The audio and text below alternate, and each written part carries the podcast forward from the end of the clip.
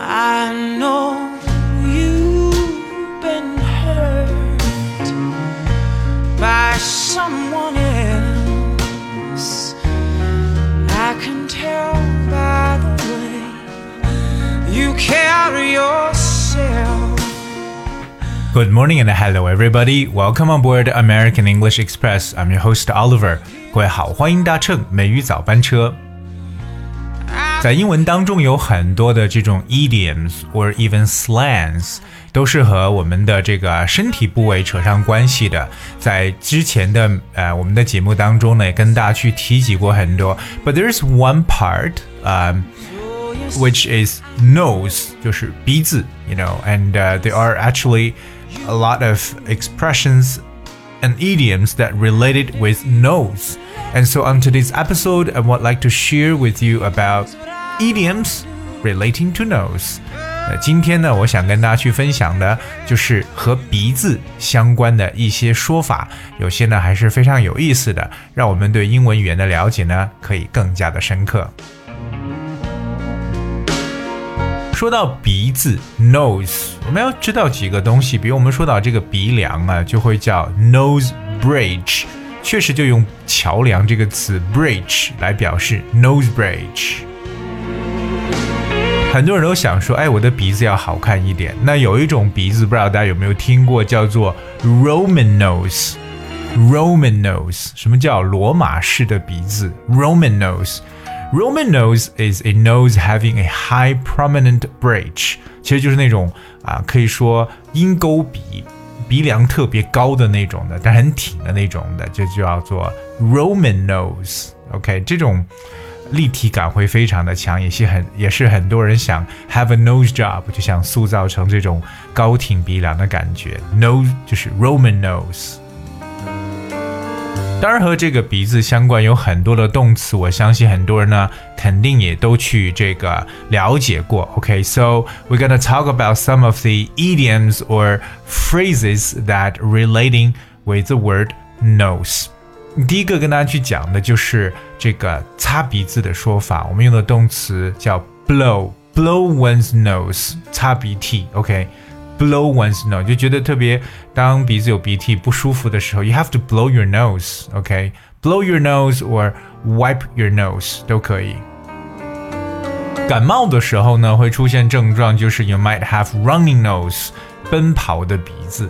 什么叫奔跑的鼻子？就是流鼻涕，那是不是很形象的描述？Running 就是奔跑、跑步的，R U N N I N G。Running nose. So if I'm saying like your nose is running，就表示哎流鼻涕了。有一个不雅的这么一个动作呢，就是抠鼻子，是不是很多人会觉得嗯想不知道怎么搞的，就是无意识间会抠鼻子，pick your nose。这个抠鼻子用 pick 这个词就可以了，pick one's nose。如果你要捏住你的鼻子呢，就可以用动词 hold，hold your nose。OK。这都是和 nose 这个词本身去搭配的一些动作，那也是比较常见的啊这么一些动作了。OK，alright，、okay? 那我们接下来跟大家分享几个特别常见的一些 idioms。Alright，so the first idiom I would like to share today is called keep one's nose clean. Keep one's nose clean，让你的鼻子保持干净。Keep your nose clean. Alright, so if you keep your nose clean You behave well and stay out of trouble。原来这个短语呢，表示为行为规矩，OK，就是不会惹麻烦，行为举止良好，就是 keep your nose clean，which means just behave well，OK，or behave in a good manner。比如说，如果你要是规规矩矩的话呢，那这份工作你就可以做一辈子了，OK，或者说就一辈子都会有工作。If you kept your nose clean。 you had a job for life. So remember, keep one's nose clean 不是让鼻子干净，而表示就是行为举止要守规矩。The second uh, idiom is called follow one's nose. Follow one's nose，什么叫跟着某人的鼻子？If you follow your nose to get to a place, you go straight ahead or follow the most obvious route. 那么 follow one's nose 就是说，可能呢，你特别去一个地方，尤其是一个陌生地方的时候，对不对？你就是沿着最明显的这么一条路去走，或者说按照自己的这种直觉往前去去走，就是 follow your nose。Like just follow your nose, and in about five minutes, you are at the old railway. 比如说呢，直着往前走大约五分钟，你就会到达这个旧的这个火车站。Okay, so you will see that follow one's nose. It's somehow like you follow your instinct，就感觉是啊，根据你自己的感觉、直觉呢往前进。Alright, there is another phrase though called look down one's nose. Look down one's nose. 什么叫 朝着鼻子往下看？Look down one's nose. If you say that someone looks down their nose at something or someone, you mean they believe they are superior to that person or thing and treat them with disrespect. 那么 look down one's nose 后面可以加 at someone，就是有点瞧不起某人、轻视某人的意思。So it feels like you have contempt over someone, or you might discriminate someone because you look uh, look down your nose at or on someone. So try not look down your nose at someone, which is you know disrespectful. 这种呢是不礼貌的一种行为，不要觉得比对方有优越感。OK，千万不要 look down your nose on someone or at someone. The next uh, phrase, which is quite interesting, is that poke one's nose into something. Remember the word poke, that's P O K E. Poke one's nose into. So if someone pokes their nose into something or sticks their nose into something, they try to interfere with it, even though it does not concern them. 那这就是英语当中常说的管闲事，对吧？老师呢，把自己的鼻子插到别人的这么的一个事情当中，pick one's nose into。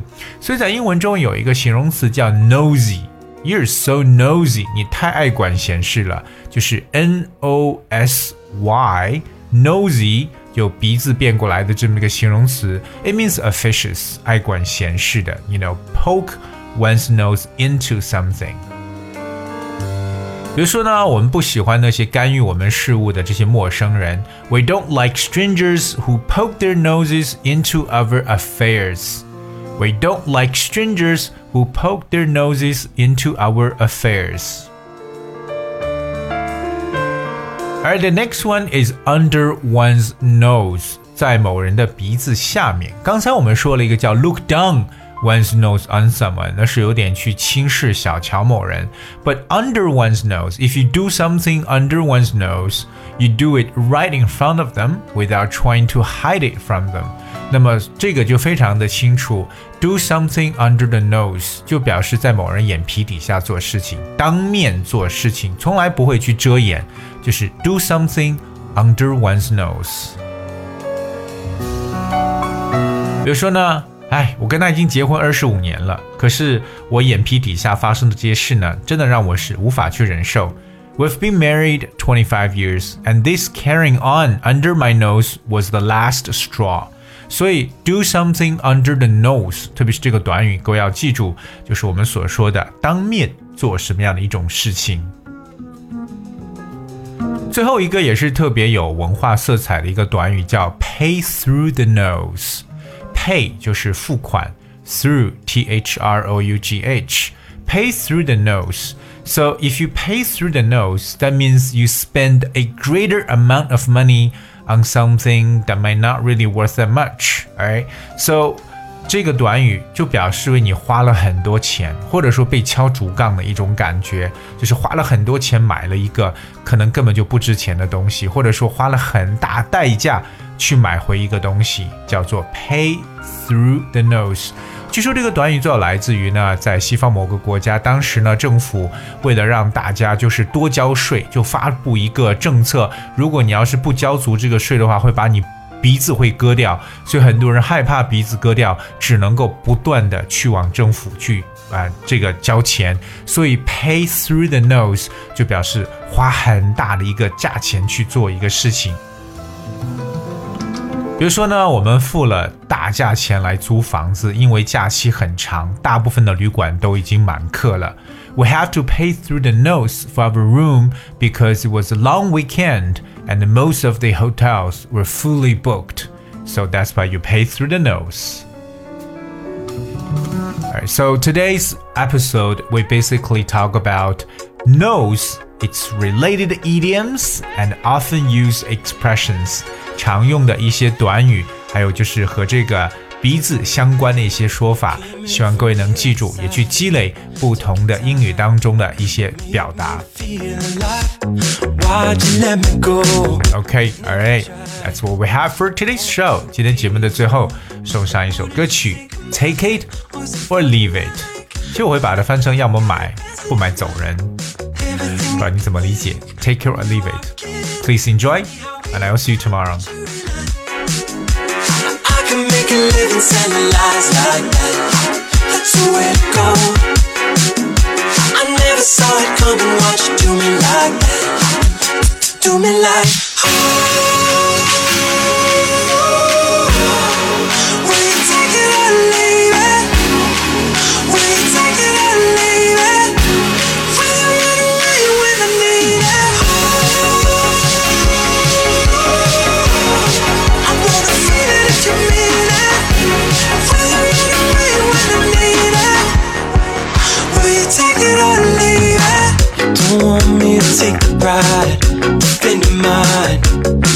You're my favorite kind. How'd you let me know what you feel inside? You want to take control. Why did you make it fine? All the other sides, I was living with doubt on my mind. Why would you ever change when you are okay? Did you smile when I tell you I'm not? I can make a living selling lies like that. That's the way to go sorry, couldn't want you do me like that. Do me like